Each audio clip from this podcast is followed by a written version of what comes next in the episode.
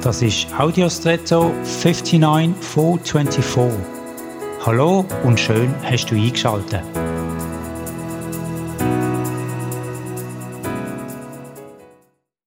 Hast du gewusst, dass das Teil, das man in der Hand hat beim Treibstofftanken am Ende vom Schlauch und wo man zum Auto in die Öffnung vom Tank einführt, Zapfventil oder Zapfpistole heißt?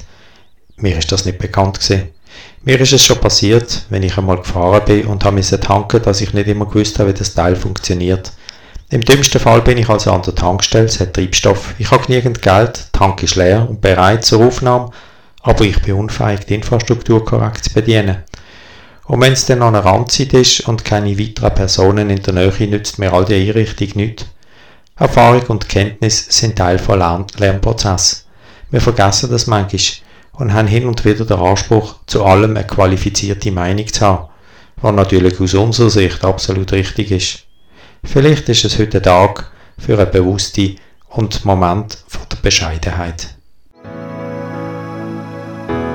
Und jetzt wünsche ich dir einen außergewöhnlichen Tag.